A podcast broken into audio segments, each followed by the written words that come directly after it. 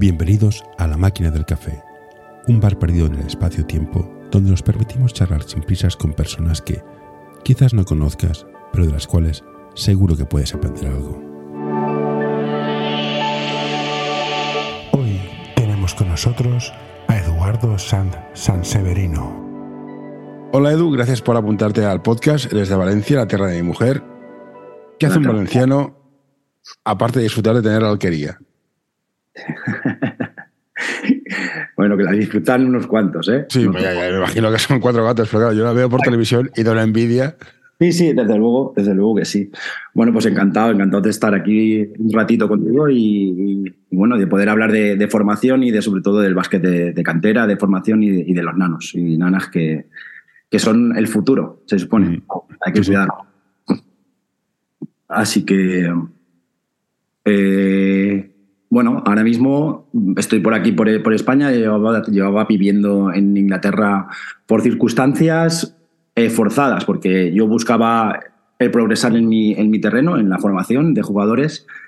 Vi una oportunidad de, irme a China con un proyecto que me, que me propusieron, hice las entrevistas, las pasé todas y, bueno, resumiendo, me quedé con el tema del inglés eh, rápidamente mi cabeza dijo, bueno, pues si queréis inglés, yo a tope. Me dejé los dos trabajos que tenía aquí en España, me fui a Inglaterra, de Oper, eh, eh, estuve trabajando para una familia de, pues eso, como todo estudiante, pero en vez, de, en de con una edad, digamos, temprana de, que la hace la gente con 20 años, yo me fui con 35. Con 35 a buscarme la vida, teniéndola aquí básicamente más o menos, bueno, apañada, pero bueno, hice eso porque realmente es mi pasión, es lo que me gusta hice el esfuerzo por aprender ese inglés en un añito o, prepararme para la entrevista. Mm, la suerte dio que, que a los siete, ocho meses, eh, gracias a por algún contacto también en Inglaterra, me hicieron unas pruebas para hacer, para hacer varios entrenamientos y tal, les gusté y me quedé en Reading. Y a partir de ahí eh, todo fue a mejor. poco a poco, todos los años me iba mejorando. Ya no, China se quedó a un lado porque mm. eh, evidentemente más o menos tenía las mismas condiciones en China que en Inglaterra, con lo cual me quedé en Inglaterra y fue una experiencia mm, total. De hecho, creo, sigo pensando que por, porque pasó lo de la pandemia, si no, mm. yo no me vuelvo, seguramente. a nivel de, evidentemente a nivel de, pues, de contactos familiares, amigos, eso no lo tenía, pero el tener algo que me gusta tanto, que poder hacer todos los días eh, bien remunerado y, además con, el, con los primeros años que aunque cuesta, que como todo el mundo eres extranjero y, bueno, eh, evidentemente tienes que demostrar que verdaderamente vales para ello y bueno, al final, una vez que consigues ese, tipo de escaloncitos y vas subiendo, pues lo aprecias, lo, quieres y, aprecias eso y lo quieres conservar. Por suerte o por desgracia pasa la pandemia, me tengo que venir con una mano delante y otra detrás porque el club se queda sin, sin ingresos y tal. Ah, y un montón de gente, vamos, estoy convencidísimo. Pero con la suerte de que me vine con, con mucha experiencia, con el inglés y con, una, con la cabeza, con la mente de decir, pues bueno, pues de estos cuatro o cinco años que estoy aquí, los voy a sacar de provecho y, y bueno, conforme me vine me senté con el ayuntamiento de Cheste, que es donde estaba antes, digamos, eh, de, de, coordinación. En ese momento no había ni coordinador porque no había nenes suficientes, había un entrenador o dos y, ya está. Y a raíz de ahí presento un proyecto con entrenamientos en inglés, porque es, eso es lo que, digamos, el, la nota diferencial que yo me allí es... Pues, se ha puesto de moda esto de entrenar en inglés. Poder introducir el inglés, eh, pero de una forma muy suave. O sea, eh, es, lo bonito de esto, que gracias a, la experiencia que tengo allí, eh, el, lenguaje o el vocabulario en inglés para los nanos y tanto para el entrenador es muy sencillo y, no tiene por qué ser, o sea, tiene, quiero, quiero, decir, tiene que ser un complemento para ayudar para que el nano entienda mejor el básquet o que el día de mañana le sirva para que si va a otro club o, fuera a, estudiar o, a trabajar o, a entrenar o a jugar, tenga algo más de conocimiento y le da ese feedback positivo para, para que él pueda luego defenderse, al menos, o, poder llevar un entrenamiento normal, que, no hay mucho cambio, porque de bol a pelota, de cat a, a corte y poco más. además, ahora, lo dices tú con un pin down, tradúcelo. pero bueno, quiero decir que es realmente les cuesta muchísimo menos a los peques A los peques en dos semanas, los minis, los de 4 y 5 años, increíble. A los 4 o 5 yo no tenía que repetir prácticamente nada. Ayuda a mantener este podcast en anorta.com barra colaborar. Pero, tengo, tengo, dos preguntas que, son obvias. Dime. Aquí el entrenador, quizás por copiar a los de la ACB que chillan y gritan, dicen, me cago en tus muertos, estás ciego, te han caído las manos. En Inglaterra era, hey sweetie, would you mind to give an extra pass if you don't care? ¿Cómo, cómo, cómo, cómo congestionabas el cambio cultural? Porque es realmente no es, no es cambiar el idioma, es el cambio cultural. ¿Le importaría a usted, caballero, si no le viene mal, y ya que pasa por ahí, dar un extra pass? Eh, te tienen que ir conociendo como entrenador. Lo importante es tú hacer ver que como entrenador tienes ciertas pautas y ciertas formas de, siempre con respeto y educación. Evidentemente tú no puedes, bueno, tienes que, tienes que tener muy en cuenta a quién se lo diriges, cómo lo diriges y en qué entorno lo diriges. Y el cambio cultural, aquí somos muy vastos. Claro, la primera semana de Inglaterra, entrenando ya con el club que te comento, el aviso antes de empezar los entrenamientos, como era español, ojo, eh, me comentó mi compañero que cuidado con lo que es eh, tocar a los jugadores. Hostia, sí, eso es flipante. Ah, no pude tocar a ningún jugador. De hecho, hubo varias veces simplemente el apoyar en, el hombro, el, dar una palmadita. Eh, los gestos esos me dijo, cuidado, cuidado porque no es una tontería y córtate. Tuve que cambiar eso porque yo soy de animar, de, de una palmada, de tal. Mm, de choca los cinco, anima. Todos esos gestos eh, tienes que mm, adaptarlos a lo que es el, Te pongo un ejemplo real. Tengo un amigo que vivía en Inglaterra, vino con su hijo cuando tenía ocho años. Llegó el hijo a la guardería, al colegio, hizo una cosa bien y le dieron un abrazo a la profesora. El susto que se pegó el niño no lo sabe nadie. Ahora ya está integrado, pero hostias, eh, es, por eso digo que. Y a la hora de.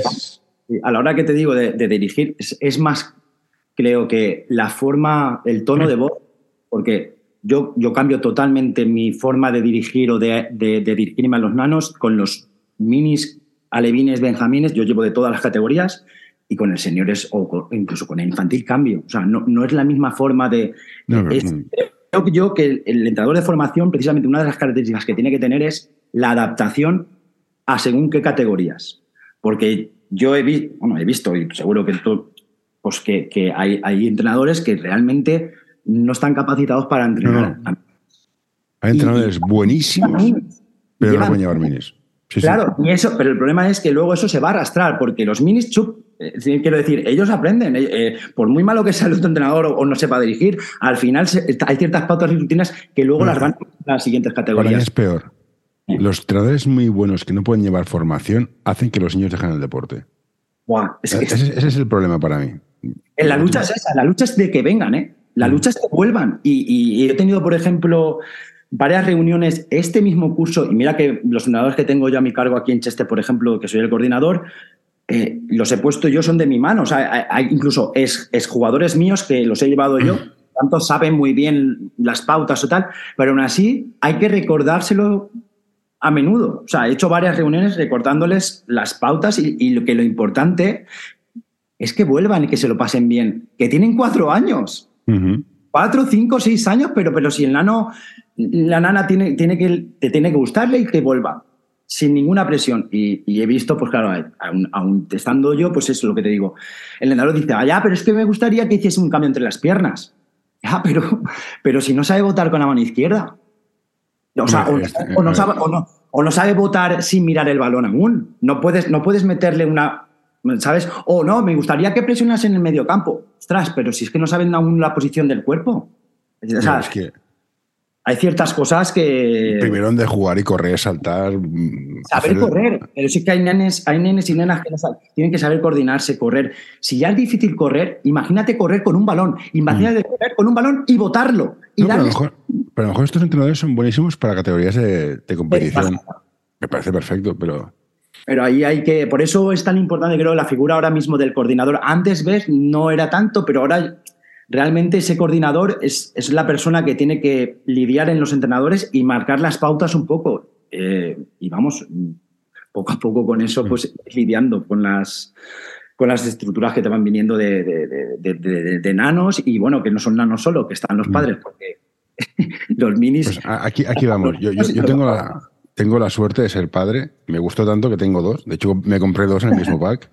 Te falta poco para el quinteto, ¿eh? No, no, yo tengo, no, yo tengo, tengo mellizos. Hice, hice dos, en plan, ya está, Nenfen, ya está, fuera. Consigo que mi hijo se apunte a un deporte y no esté en casa jugando a la Play. ¿Cómo construimos la relación entre los entrenadores y el padre que te deja la cosa que más quiere y encima pagando? ¿Cómo se construye esta relación de en plan, padres que quieren que sea el mejor del mundo, padres que quieren que se divierten, padres que quieren las dos cosas? ¿Cómo un entrenador que suele ser joven mal pagado gestiona a un niño de un padre que tiene ya una edad y dice, niñato, ¿dónde vas? Y dices, hombre, niñato no, algo sé. ¿Cómo se construye esta relación? Porque al final todo, todo, depende de esto, ¿eh? de que en categorías de, de 5, 7 hasta 14 haya comunicación entre padres y club, porque somos que pagamos, es, fundamental. Pues esa misma comunicación entre padres y club tiene que haberla con el padre y el entrenador. Y el coordinador. Lo que hago yo es una. O sea, debes hacer una reunión, evidentemente, si las haces con tus entrenadores para comentarles cómo. o las pautas o las rutinas o lo que quieres hacer durante la temporada, la tienes que hacer con los padres. Y es importante que los padres tengan esos detalles y esa información para que vean el trabajo que se va a hacer y que, va, y que todo tiene un sentido y que va con unas pautas y con... Creo que esa confianza y esa proximidad ayuda a los padres a, ver de verdad. También tienen que saber dónde están. Yo, si, vienen, si vienen vienen a apuntarse, por ejemplo, a ver, una, en, no es lo mismo estar yo en que llevo Cheste, que Cheste es un pueblecito de 7.000 habitantes, ¿vale?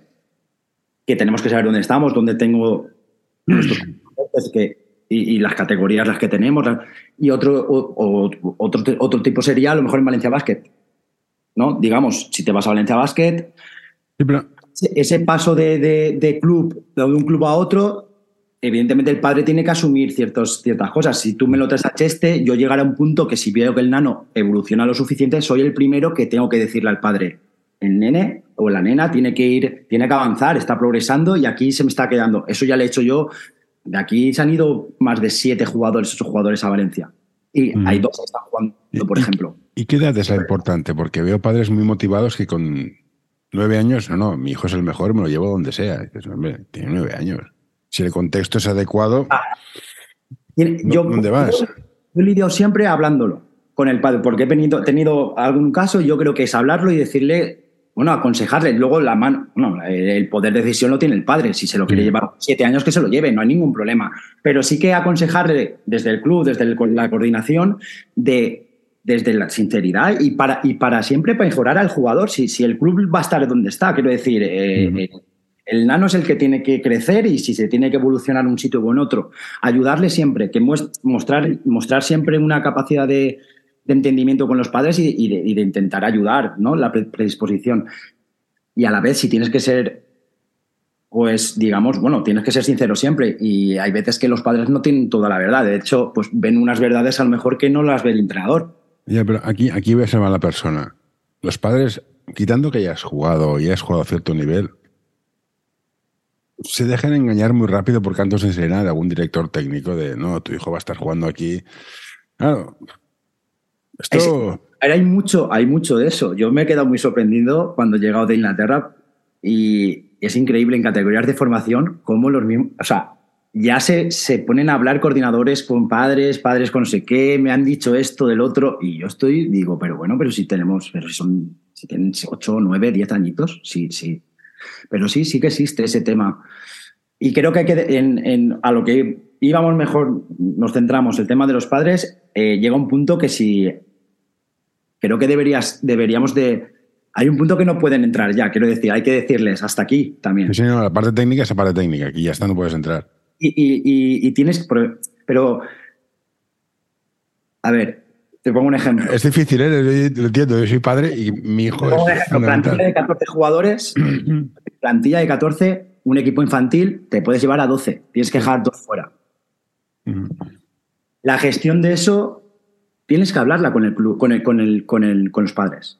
Sí, se ponen las normas de principio, o sea, quién va a ir, quién no va a ir. son cosas, son detalles que yo creo que no lo hace todo el mundo. Entonces, porque tú te evitas con eso que luego te venga algún padre diciéndote, oye, ¿por qué no ha ido mi hijo? Mm. Porque pero si tú dejas claro desde el principio que tienes 14, que todos tienen las mismas oportunidades, siempre y cuando todos cumplan el entrenamiento. Sí, es que, es que el problema es que muchas veces se olvidan de siempre y cuando cumplan el entrenamiento. Esa parte no la escuchan. Se recuerda, porque a mí me ha tocado recordarlo y se recuerda y no pasa nada, pero siempre que tú lo expliques y lo argumentes bien, mm, yo pocas veces he tenido una contestación mala. Quiero decir, tú explicas bien y dices lo que ha pasado, porque hay veces que en efecto no lo ven, que es increíble que dices, pero si han faltado dos días de esta semana, ¿cómo quieres que me lo lleve si los demás han venido? Eh, son cosas que no deberías de explicar, pero te calmas y dices, se lo explico y no pasa nada porque no lo ha visto. Pues eh, evidentemente si falla a entrenar, pues eh, los otros se merecen un poco más, pero mm, siempre intentar ir por delante para evitarte, mm, pues eso, encontronazos mm, que a lo mejor no tienen ni sentido, porque tú como entrenador lo estás gestionando como mejor puedes y como mejor para ellos, y a lo mejor el padre, como solo piensa en su hijo, pues solo ve el, detalle del hijo. Pero es un equipo, no nos olvidemos, es un equipo y tienen que aprender a trabajar en grupo, a respetarse, a animarse, a ayudarse entre ellos y esos valores casi más importantes que luego eh, ganen el partido. Eh, yo intento hacer un equipo primero y no solo en minis ni en, categorías de, formación pequeña, sino en senior. Lo mismo, objetivo principal, hacer equipo y que los jugadores se sientan partícipes todos. Eh, ahí tendrás mucho ganado. ¿Y cuál es, suele ser el recorrido vital del, deportista en, tus clubes? ¿Entran, me divierto, el objetivo es volver al día siguiente, coordinar, tecnificar, mejorar, compito y esto ya va en serio? ¿Cuál es el, cuál es el flujo? En tengo que, eso le he tenido que aprender, porque según en, en el club estás, tienes que saber lo que necesita o lo, no. Eh, evidentemente, yo aquí en, en el pueblo eh, lo que quiero es hacer afición, que la gente se lo pase bien, que los, que los padres y las madres eh, vean que los niños se, divierten. Y si además luego hemos conseguido pues, hacer los fines de semana partiditos entre los minis, que los padres se reúnan, que luego se vayan a tomar algo, que, que hay un ambiente de básquet los fines de semana. Eso es lo bonito, eso es lo que antes, te digo de verdad, se había perdido y ahora estos últimos años se está volviendo y que veas sábados por la mañana te acerques un momento al pabellón y veas allí los coches aparcados, en el parque los, los amigos de los nanos, otros jugando dentro, los padres tomándose una cervecita no sé dónde. Quiero decir, hay que hacer es, eso es, eso es el, la atmósfera de baloncesto que, que, digamos, yo también tenía como objetivo, porque por ahí viene la afición y por ahí viene el que luego, si, si hay dos nanos que están jugando, pues el otro diga, oye, pues, pues me voy a ir. Y que no, que igual luego se desapuntan a los dos meses, no pasa nada. Pero tienes ese, esa fluidez de gente que te va viniendo. Y eso luego, a la larga, va a afectar positivamente a lo que es las categorías superiores, que son junior, senior, todo esto. Sí, eso es una pirámide. Está claro.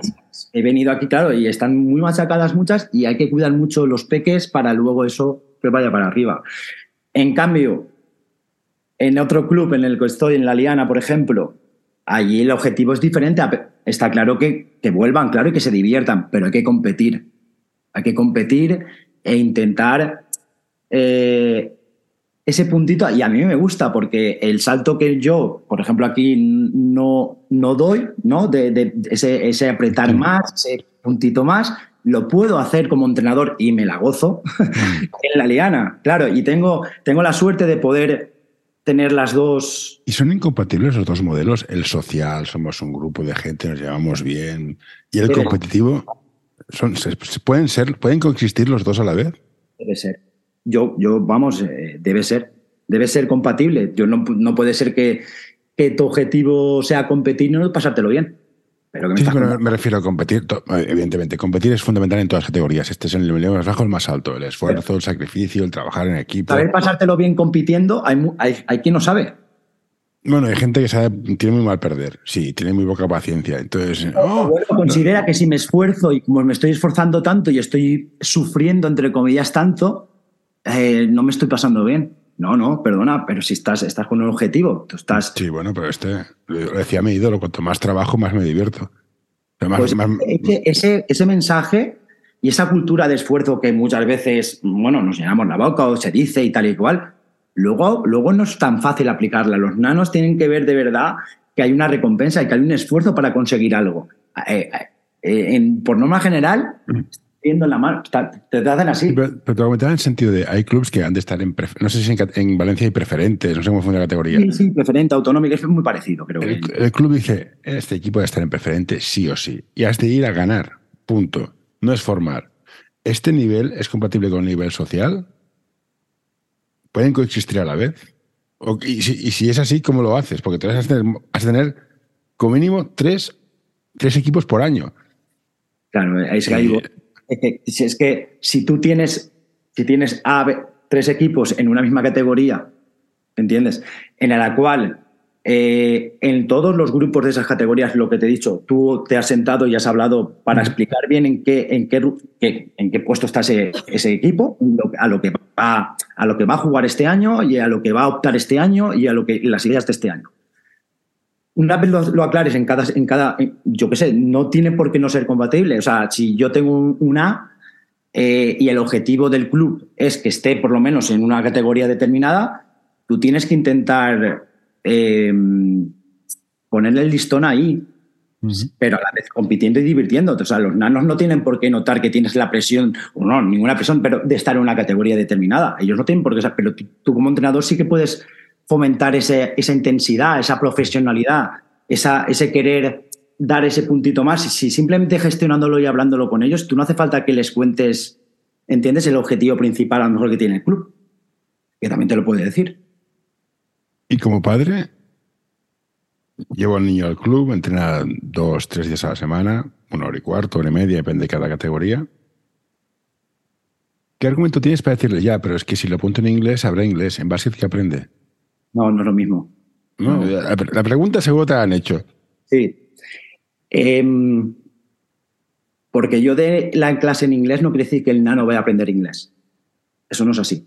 El nano lo que va a aprender son ciertas palabras y vas a, vas a ver llevar un, o sea, vas,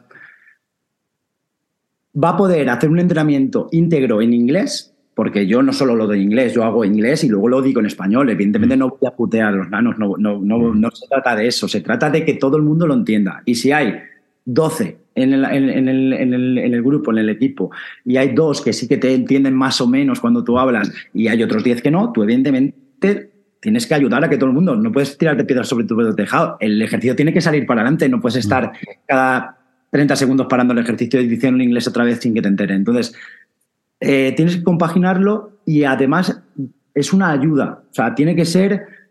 Son, es vocabulario muy específico, ¿eh?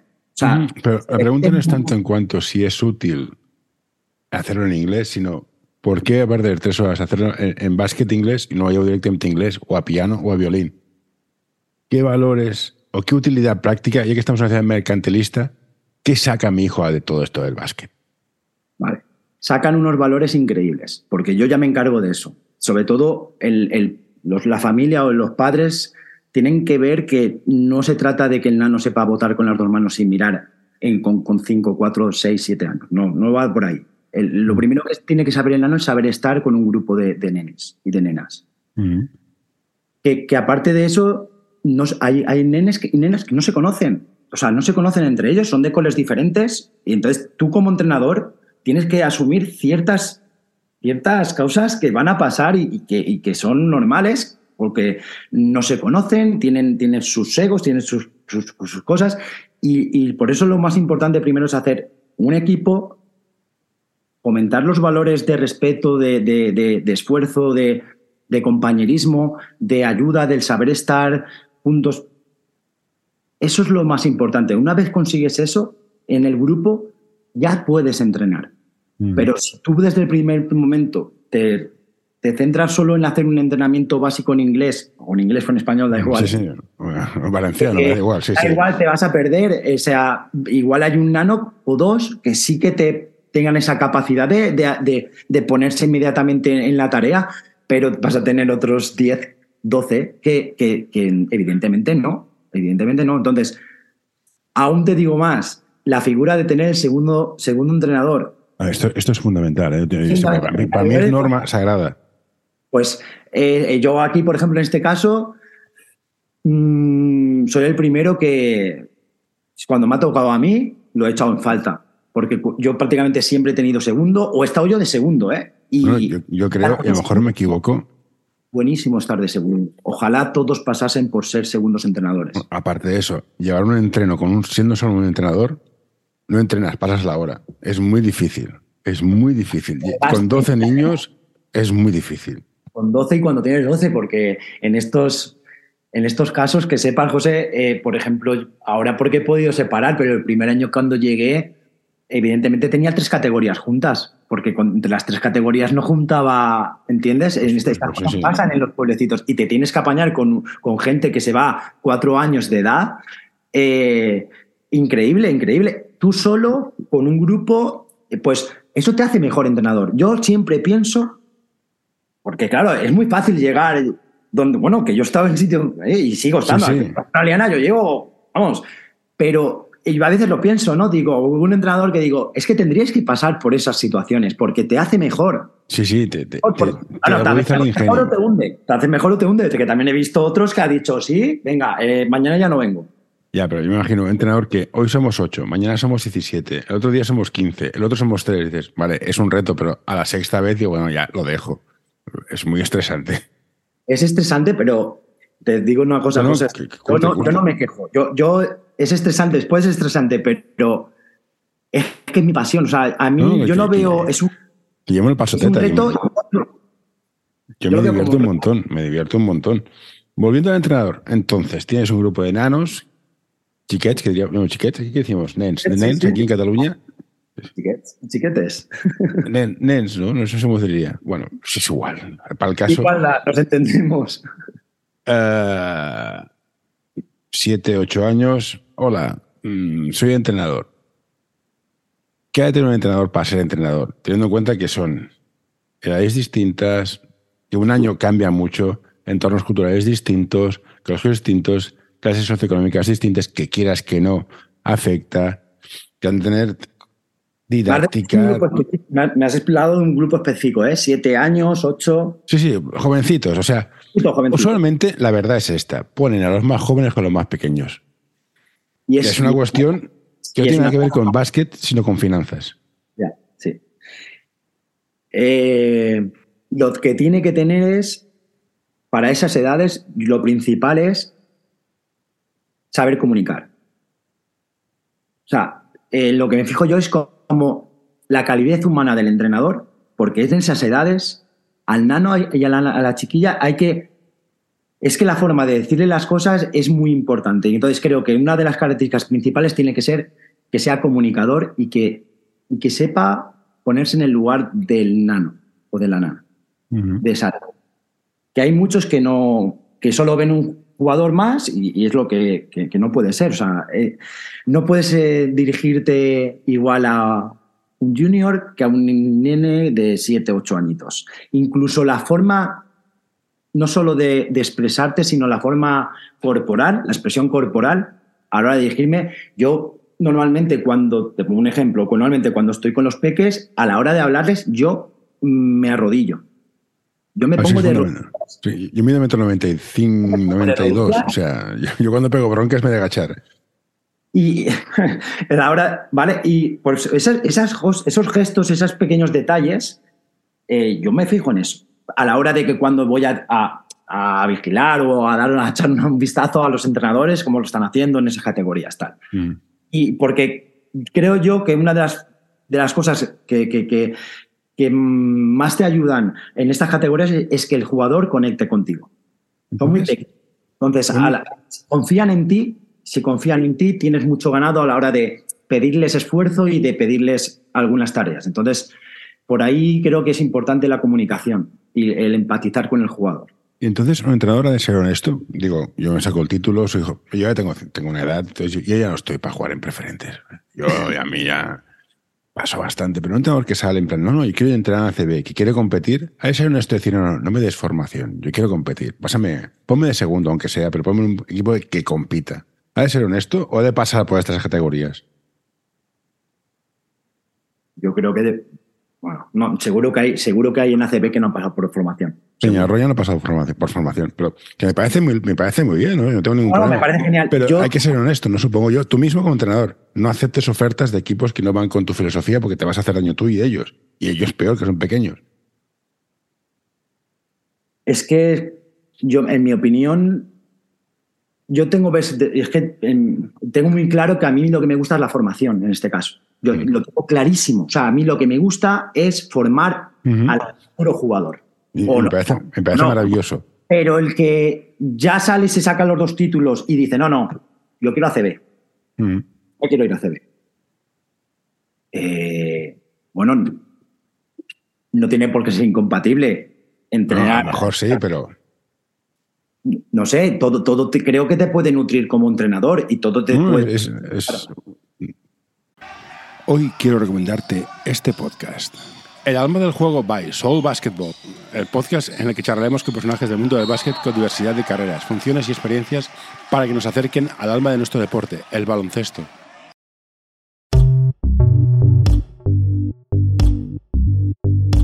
L'Associació Catalana d'Entrenadors i Entrenadores de Bàsquet dona suport a iniciatives que, com aquest podcast, treballen per millorar la formació, suport, acompanyament i promoció dels entrenadors i entrenadores de bàsquet. Vine a conèixer-nos a acep.es. Som com tu.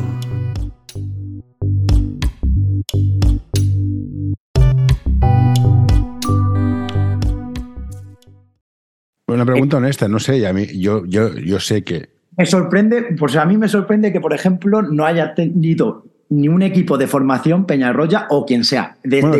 por lo que tengo entendido, le, veo un club y lo explicó. Pero no, no, José, si te lo digo sinceramente, digo, o sea, a lo mejor ha sido casualidad, no creo que lo hayan buscado ellos, a lo mejor, no lo sé, no lo sé. Pero lo normal, el proceso normal que yo he vivido es psicomotricidad, predeporte, entrenador de básquet. Eso sí, te, te, pongo un ejemplo del mundo empresarial. Dudo que el CEO de McKinsey Ah. No, o sea, están, están, juegan a un nivel que es este. Y me parece muy bien. Yo, de hecho, estuve haciendo un curso y había un entrenador que es, siempre ha estado en competición. Y ahora que es padre, dice, hombre, pues a lo mejor me gustaría formación. vale. Que a lo mejor son, hay gente que es compatible y gente que no. Pero si no lo eres, no es lo mismo un tío, de, un adolescente que compite que un niño de 8 años. Entonces, por eso te digo, has de ser honesto contigo mismo yo creo que sí. De hecho, es la misma. Si, si no, claro, el, igual eres un crack eh, comunicando con seniors y con categorías de competición, pero luego te vas a formación y se te va. No, sabes dirigir, no sabes comunicarte bien. Una, ponte de segundo, igual te ayuda.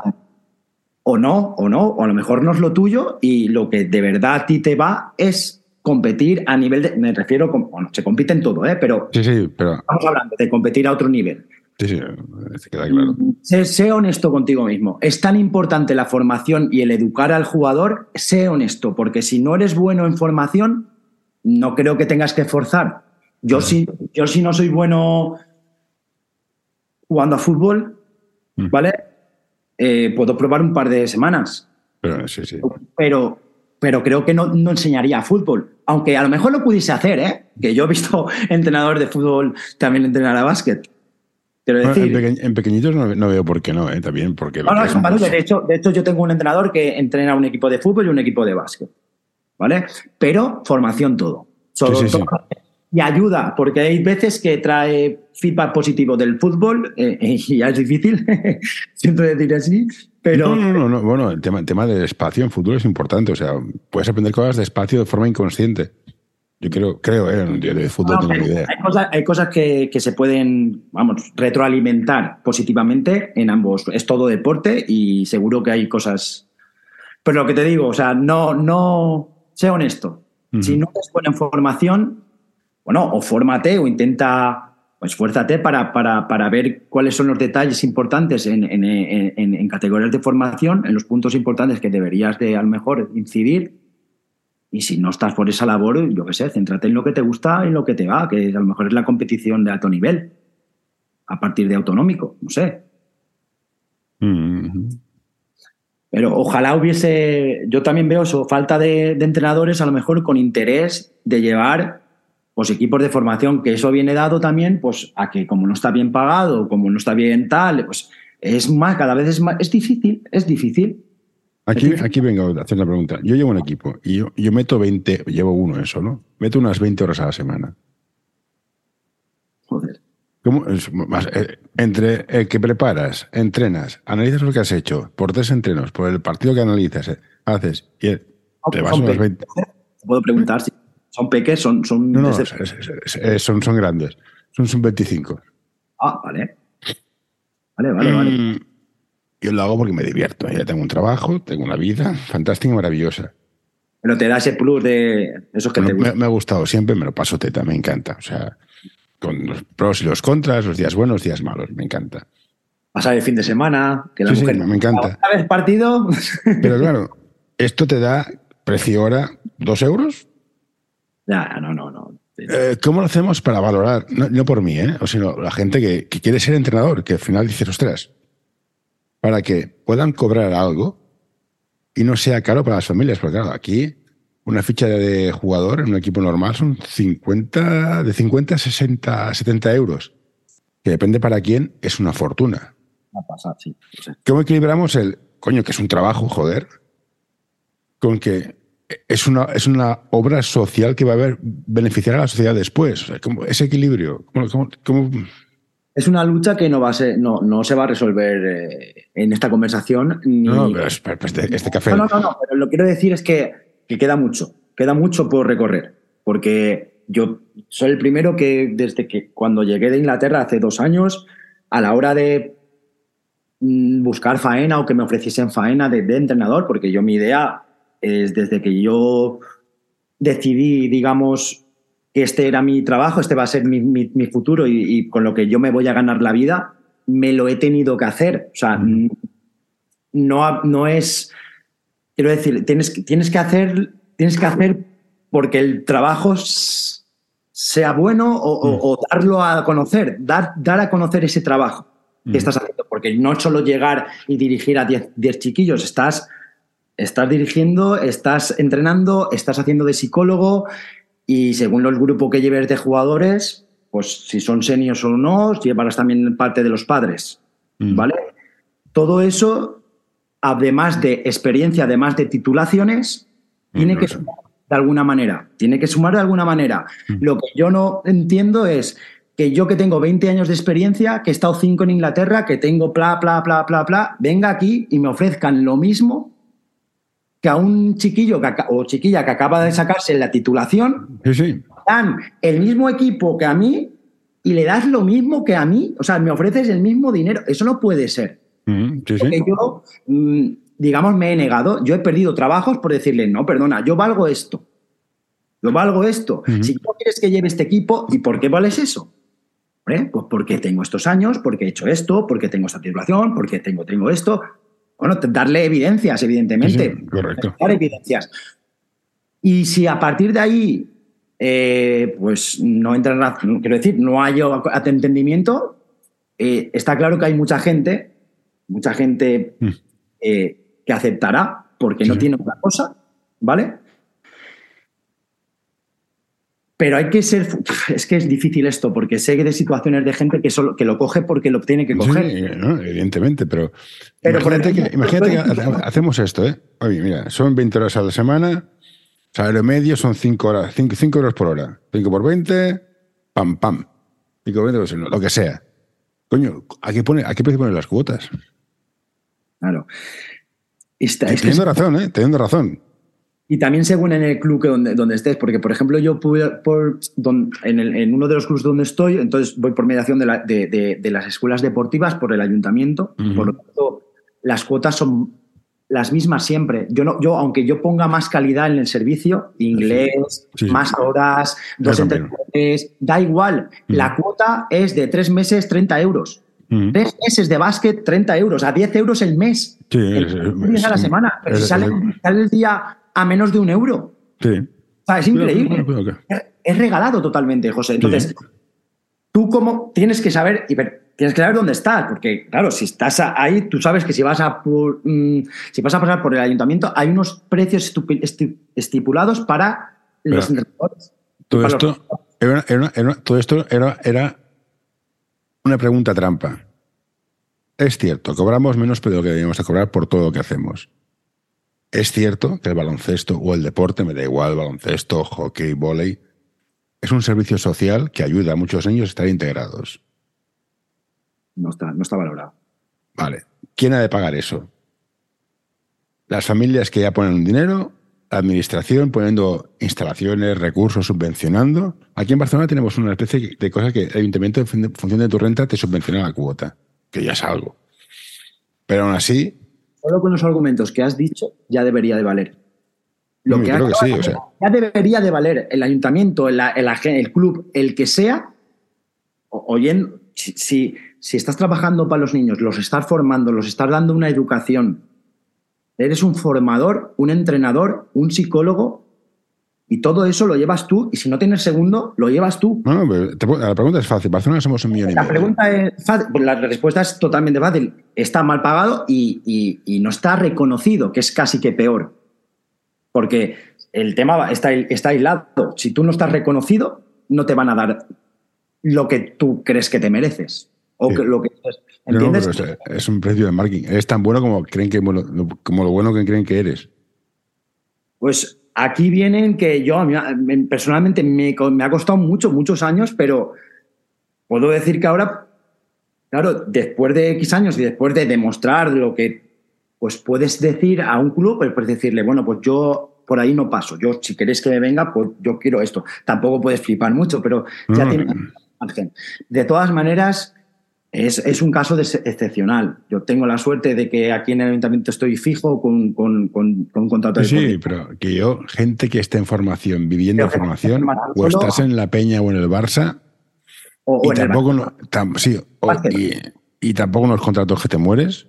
No, o lo pasas mal, y eso que te digo. O, te toca pues coordinarlo con, con, otra actividad, o sea, con tu trabajo y tal es mucho esfuerzo, es, es, pero a mí me vale la pena. José, ¿yo, yo qué crees que sí, Sí, pero yo estoy viendo el ayuntamiento. Tienes 100.000 niños, ¿qué quieres? ¿Que estén en casa jugando a la Play? ¿Estén en el parque fumando? Como, como ¿Qué quieres? Mm, es que me cuesta dinero. Pues. Es como la, salud preventiva. Lo que te ahorras te compensa de calle. Pero bueno, es una pelea que es... Yo estoy muy indignado con mi ayuntamiento, pero bueno. ¿Qué le vamos a hacer?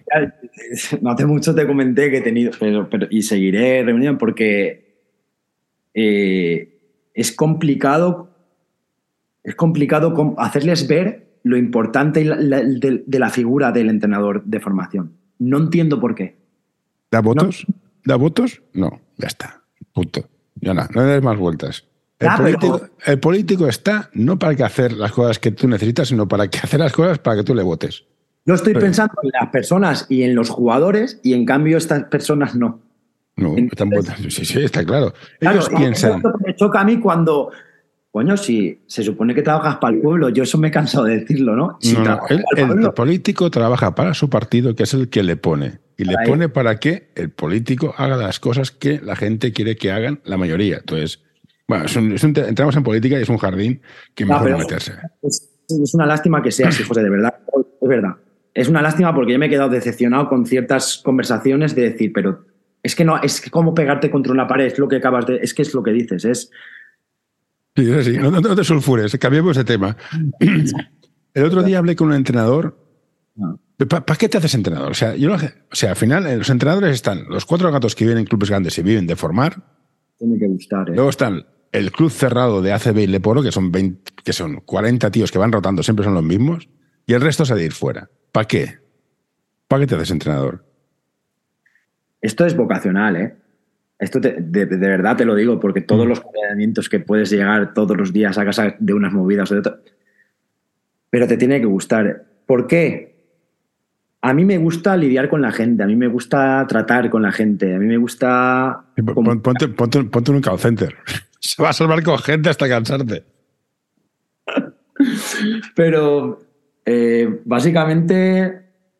la pregunta es: si ya es duro llegar a ser jugador, y estamos todos, no, cuidado, que el niño tal y cual. Ser entrenador es que es jodidísimo. ¿Ves? Yo no lo veo así. Bueno, ¿cuántos, cuántos puestos de entrenadores full time pagados hay en España? ¿200? Ya, pues yo cuando, pues cuando no he tenido ese full time, lo que he hecho es estar en cuatro clubs o en cinco. Sí, que me parece muy bien. Bueno, es lo que hacía J. Ah, Cuspinera, él, lo decía. No lo, yo es que si, te, si de verdad lo sientes y te gusta esta, fa- esta faena, este, este, este trabajo de entrenar, vas a hacer lo posible porque sea tuyo. Es igual el que el que a lo mejor es el que le gusta dibujar, el que tiene esa pasión, que es artista y que le gusta dibujar, creo que acabará dibujando. Y el que, ¿entiendes lo que quiero decir? El que de verdad lo siente y lo busca, ¿yo qué necesidad tengo de con 35 años irme a Inglaterra a buscarme la vida y dejarle dos trabajos? No sé, el otro día hablé con un chico que es entrenador y ya está en Abu Dhabi. Pues mira, Abu Dhabi, yo tengo ahí otro compañero, se llama Tom de Inglaterra, que también podía haberme ido ahí. Quiero decir, pues, ¿ves? Y yo no veo, veo, no veo veo oportunidades. O sea, Mm. ¿entiendes? Lo que te has de ir, que me parece muy bien. O sea, tiene una- realmente te tiene que gustar. El que es entrenador sabe que tiene momentos muy solitarios, que va a tener momentos de, de estar totalmente para ti. O sea, quiero decir, gestionando. mm, el entrenador es muy solitario. Hay veces ujú, sí, sí. tú tienes la suerte de tener una pareja que, que, bueno, lo padecerá o no, te será suerte o no. No, no, yo me lo paso teta el fin de semana. Yo, yo partido de la niña, partido del niño. Uno, dos y el tuyo tres. Si es que. Es- Las es- cuatro por, semana, si es que, pues ves, lo tiene que entender. Y a que tú, a que, bueno, creo que a ti no te cuesta ese fin de semana. A mí llega el fin de semana, si yo estoy esperando al fin de semana para los partidos. Me encanta. Y, es- me espérate, cuando no juegan ellos, digo, hostia, pues ya que estamos, tengo la suerte que tengo aquí voy a ir a ver. dos clubes que son muy buenos. Eh, Un, un femenino que es buenísimo. Pues Y voy a verlos. y te mola verlo. ¿ves? Sí. No, es un poco, es barato. Eso también te lo puedo decir. Creo que estamos es. respondiendo a la pregunta ya. Es porque nos gusta, es porque no solo que te guste el básquet, es que te gusta formar, es que te gusta ver cómo lo hacen, cómo gestionan, porque es importantísimo ver a otros entrenadores, ver a otras, otras gestiones, otro tipo de... Y de ahí tener un feedback también de poder absorber y quedarte con lo que tú quieres y luego probar en pista y luego probar fuera. Yo lo que echo de menos es, y una de las razones que monté el podcast es para esto, para hablar de entrena- con entrenadores. El bar del entrenador, donde van- se junten y, que, y hablen. Debería, El tema, el tema que es un que viene la pregunta cuñado. en formación, zona sí, zona no, bloqueos sí, bloqueos no. Pues no hay cosas, no, no, no. No, no, yo, yo digo depende. Depende. Eh, hasta eh, depende del nivel que tengas. Hombre, A zona, zona cerradita que no pasa ni el viento, no, eso es una castaña Ahora pilona. se está poniendo muy de moda todo esto, ¿eh? Que no la llaman zona. Yo ya, yo ya llevo esta, esta segunda fase. Mira, no me jodas, con perdón. Sí, no, no, no, no es bichisúa, esquema de puerros. Es lo mismo, tío. Ya, ya, pero es muy fuerte que te lo venden. que te lo venden así. No, no, yo no he hecho zona. Que no has hecho zona si has metido los cinco jugadores dentro del box. ¿Qué, qué es eso? Que tenían frío. Claro, no, no, es que así, pues estamos más cerraditos para. para... Ya, pero estamos hablando de niños de, de eso, de infantiles, Benjamín, Alevín. No puedes hacer eso porque no, porque no vas a director- ¿Y por qué el director no- técnico no baje de dos guantas bien das? O sea, wash, wash. ¿Esto qué ¿Pero es? por qué? Porque, porque no es bueno ese director técnico, ese coordinador. Porque, O porque, por- o porque quiere, porque quiere nivel. Que al final los padres también somos muy cabrones, ¿eh? Yo quiero que mi hijo juegue en el mejor club. No es lo mismo estar en preferente que en A, que en B o que en C. claro, pero, pero tienes que saber del nivel de tu nano también. O sea, todo, va en consonancia. Tú, tú como padres, si, si, si, si quieres que el nano esté en nivel A, No, como padre quieres que mejore. Y si ha de mejorar, empieza por aprender lo básico. Si haces zona directamente y todo con bloqueos, vas a aprender una castaña pilonga. pero eso lo sabes tú que tienes conocimientos de básquet. Bueno, sí, luego pasa lo que pasa, que el niño que era muy bueno en mini llega al cadete y se le acaba la historia. Y ya no hay vuelta atrás. Es eh, esencial, tanto padres, porque el discurso desde casa tiene que ser el mismo o parecido al que le dan en el, en el entrene. En el entre- y, y el nan- y tanto los nanos como, como los papás tienen que saber que es, un, pro- un- eh, bueno, es una progresión, es un trabajo de, de- de mejora. Y que cada categoría y cada edad tiene su pauta, ¿vale? Con excepciones. Siempre hay excepciones, siempre hay ex- excepciones, tanto o porque el grupo tiene un nivel increíble, o porque Sí. no tiene nivel, o porque hay un chiquillo que sí que tiene nivel, o porque tal. Pero hay soluciones para todo. Que tienes en el grupo un nano que tiene conocimiento suficiente como para hacer bloqueos ya y es infantil, no te preocupes. Un día a la semana se va con el cadete. Mm, Estoy, estoy totalmente de acuerdo. O tres días con el infantil y sumará con el cadete, que el cadete ya empieza a hacer bloqueos directos. ¿Vale? Conceptos. Pero un infantil tiene que saber defender, posicionarse, leer. Y, no es tanto en cuanto a la edad, es el nivel que tengas. A lo mejor eres cadete y no estás para hacer bloqueos. Empieza, por un mano a mano. Claro. O empieza con, saber pasar con las dos manos, con la izquierda, con la derecha. Sí, saber pasar. El arte del pase creo que se ha perdido. Es que hay tantas cosas antes. Yo veo, pues a esto voy, que hay veces que, pues que, tengo que, que tienes que estar encima como coordinador, porque porque eh, mm, aunque tú marques las pautas desde el principio de temporada, pasan dos meses, te pasa un entrenamiento y de tus entrenadores que tienes ahí a los chavales ahí que les has dado tus pautas y tal y cual. Sí, pero es que y estás viendo con que están intentando hacer cuando no saben a lo mejor votar con la izquierda, están, están intentando hacer bloqueos indirectos de un lado en un lado en el lado débil. Es así y dices, bueno, es que es muy tentador. ¿eh? Cuando el coordinador tiene que bajar tranquilamente, y sin coges al entrenador le dices, no te acuerdas, y, digamos, recordarle las pautas y cómo tiene que ser. Y ya está, y no pasa nada. Y te lo va a reconocer si es sincero y, y decir, ostras, es verdad, Edu. Digo, pero si es que. Mmm, te voy a poner un ejemplo que me pasó hace dos semanas. Me viene el entrenador del cadete, nuestro cadete, que es un cadete muy, muy, muy sencillito, que, mm. no, está compitiendo siquiera, hacemos partidos amistosos, imagínate, mm. ¿vale? Y es mixto, es un cadete mixto, que hay pues cuatro chicos, cinco chicas que tenemos y luego tenemos pues siete, ocho nenes, chavales y pues, hacemos, hacemos ahí eh, lo que podemos, ¿no? Sí, cadetes en, un, sentido para darle, pues que los nanos tengan ganas de volver y ya, son, y son cadetes. pues claro, pues ganas de volver y volver a jugar. Pues a lo que voy. Eh, eh, se ponen a jugar, está, estaba el entrenador y se ponen a jugar y, marcan eh, defensa en un lado, defensa, defensa zonal. Uno de los equipos en un lado marca una defensa zonal y el otro equipo en individual, eso, eso por unas partes en defensa. Y luego les marca hacer un 2 contra 1 a la salida de balón, obligatorio. Todos esos conceptos los das por hecho de que los chiquillos lo saben. Dos contra uno hay que saber hacerlo muy bien, ¿eh? Pero ¿cómo, cómo puedes tú...? no, hay, no, hay, nada más difícil de enseñar que defender bien. En dos contra uno es, un más complicado. y ya no es defender bien. El concepto de que los chiquillos eh, entiendan el concepto de defender. Es bueno defender. O sea, porque eh, si tú no... Es que lo sabes, me estás mirando y digo, es que lo ves. Porque el nano, si puede, no defiende. Hombre, ¿para qué? él puede, si él puede. Si yo puedo, yo me escaqueo. Yo que estoy mío, Ayuda. Claro. No, no, hay que, el concepto es mucho más importante y hay que hacerle ver que no eres tú solo, que si fallas tú, se, se, jode el tema. O sea, quiero decir, son cinco trabajando en el equipo. Eh, ahí hay mucha historia y lo que te digo, o sea, mucho antes de meter conceptos técnico-tácticos, de que los niños entiendan de que se defienden posición del cuerpo, balance, posicionamiento de las manos, de los pies, de la punta de los pies, de cómo apoyar, de mm. cómo girar, de cómo poder ver el balón y el jugador, de cómo hacer un balance defensivo viendo cómo los demás bajan, de cómo hacer el rebote. Eso es, eso es, un, eso es otro tema. Lo del mm. rebote, lo de hacer un box out, de hacer cerrar rebote box out, ah, es una locura, pero que además, además no nos ayuda que los árbitros no. Mira, ahí me meto yo un poco, pero, pero no ayuda, no ayuda Quiero decir, si hubiesen faltas en los contactos de box out.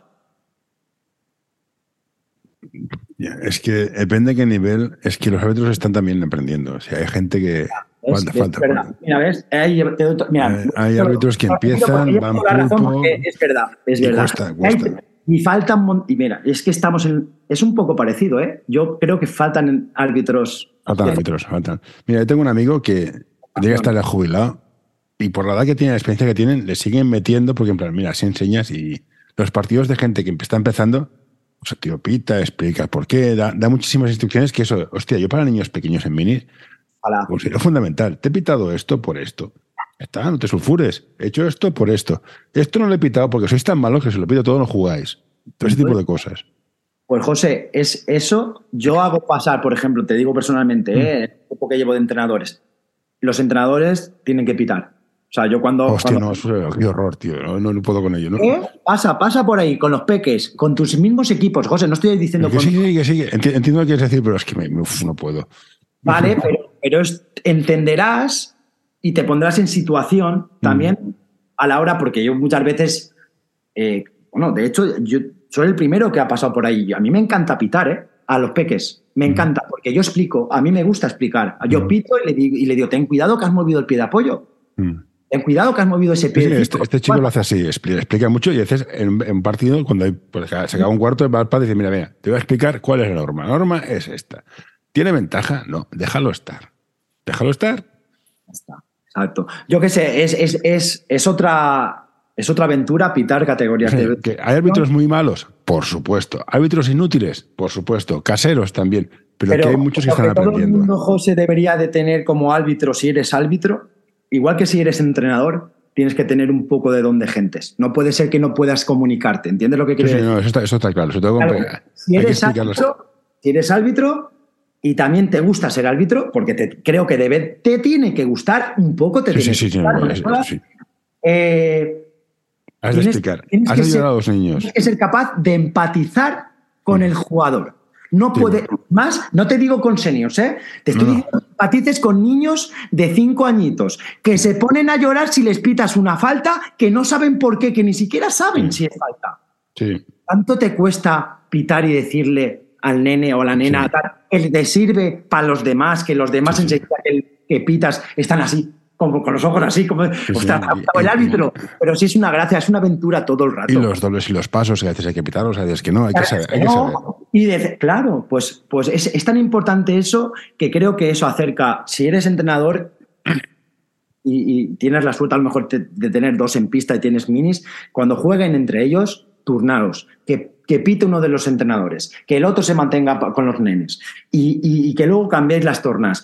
Y eso ayuda también al entrenador a entender a los chiquillos. Te, te doy la razón, pero me, me cuesta. A mí pitar me cuesta un montón. Sí, es que es dificilísimo. José, no pasa nada. Siéntate con los seniors que tienes el sub-25 ese y le pegas cuatro puntos y ya está. No sé qué es más fácil, ¿eh? No sé. sí, le he dicho muy fácil, le he dicho muy, muy ligero. Y ya para ir cerrando, ¿qué debe decir un padre a su hijo cuando acaba un partido? ¿Cuántos puntos has metido? ¿Cuántos puntos has jugado? ¿Te lo has pasado bien? Mm, ¿Vamos a, vamos a comer?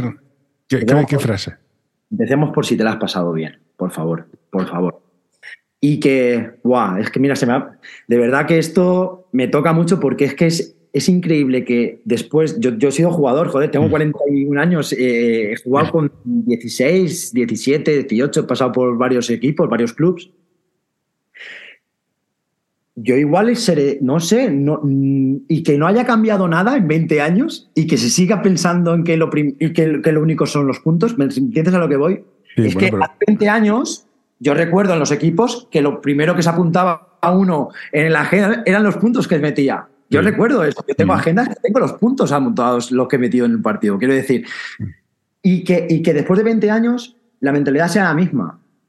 No hemos cambiado. una- nosotros hacemos estadísticas avanzadas, somos así de frikis, o sea, grabamos el partido, lo volvemos a ver y hacemos estadísticas para que vean que no son solo puntos. Y hay jugadores que destacan. Cuando dices, cuando das estadísticas dices, hostia, ¿y este ha hecho todo esto? Pues sí. Envíanos tus sugerencias a info.norta.com o en nuestras redes sociales.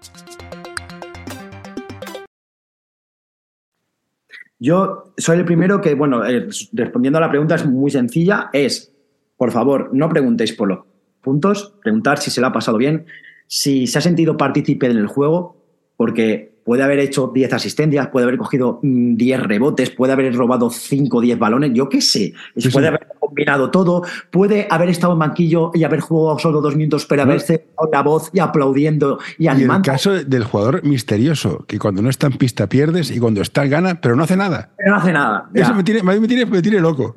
Igual ese es el pegamento que hace que los demás No, funcionen. pero que está, hay gente de este estilo. O sea, cuando están es un más 10. Cuando no está es un, es un menos 2. Mejor de ahí, de verdad que creo yo, desde mi punto de vista, es identificarlo. Sí, sí, sale, sale. Identificas y lo tienes, es un comodín. Es Mm. un comodín. Sí, Es un por eso comodín. hacemos, hacemos estadísticas para esto. De hecho, hay nano, eh, pues mira, es que precisamente que es como que los demás intentan cuando está en pista, Sí. es como que los demás van como que suben un punto más. Ujú, es, sí, sí. es un misterio, pues a lo mejor es por la conexión que tienen entre ellos. Yo creo Es- que es más psicológico de sociograma, de, de grupo, de ser el líder oculto. Eso es, eso te digo, y pues sabes qué, que genial, que utilízalo. Bueno, pero esto es un problema que tienen los equipos grandes que cortan. A veces cortan al jugador que que no, no, es bueno, pero es el que hace vestuario. Y se va y hostia. el- O sea, me, me siento identificado hablando contigo porque de verdad, porque es que es así. Pues Eh, ahora, ahora, para chafar el momento, voy a hacerte la pregunta absurda y cerraremos la entrevista. Me voy a sentar bien, por si no. Bueno, esto va sin vídeo, con lo cual. Ah, Has estado en Londres, en el Reino Unido. James Olivier sigue vivo, afortunadamente para él. ¿La paella con garrafocho o con chorizo? madre mía, yo a lo que he visto allí no lo he visto en ningún sitio. Aquí es tremendo. Mortal, es mortal, ¿Qué pero no, haciendo? no es que la hagan. No es que tú te pongas en casa, ¿sabes lo que quiero decir? Y como estás loco, eres un cocinero loco, te empiezas a meter. Que lo venden. Que Sí, tú sí. te vas, te vas a la tienda y, y te venden la paella con gambas, con chorizo, con garrafón, con, con garrafón, perdón, con, con, con lo que quieras, con lo que quieras. Es increíble. Eh, la- el tema de la alimentación allí es Es curiosa. curioso. Hay que estar atento, hay que estar atento. Sí, sí, sí. Bueno, pues ahora te despido, no te vayas, que te comento un par de cosas. Ah, Me ha encantado, la haría más larga, pero tenemos cosas que hacer Lo todo. digo de verdad, ¿eh? Ya, pues, ya, se, repite- ya se repetirá si, si- Perfecto. Pues Edu, Edu, muchas gracias por todo y un placer. Igualmente, José, un placer. Un placer haber estado contigo.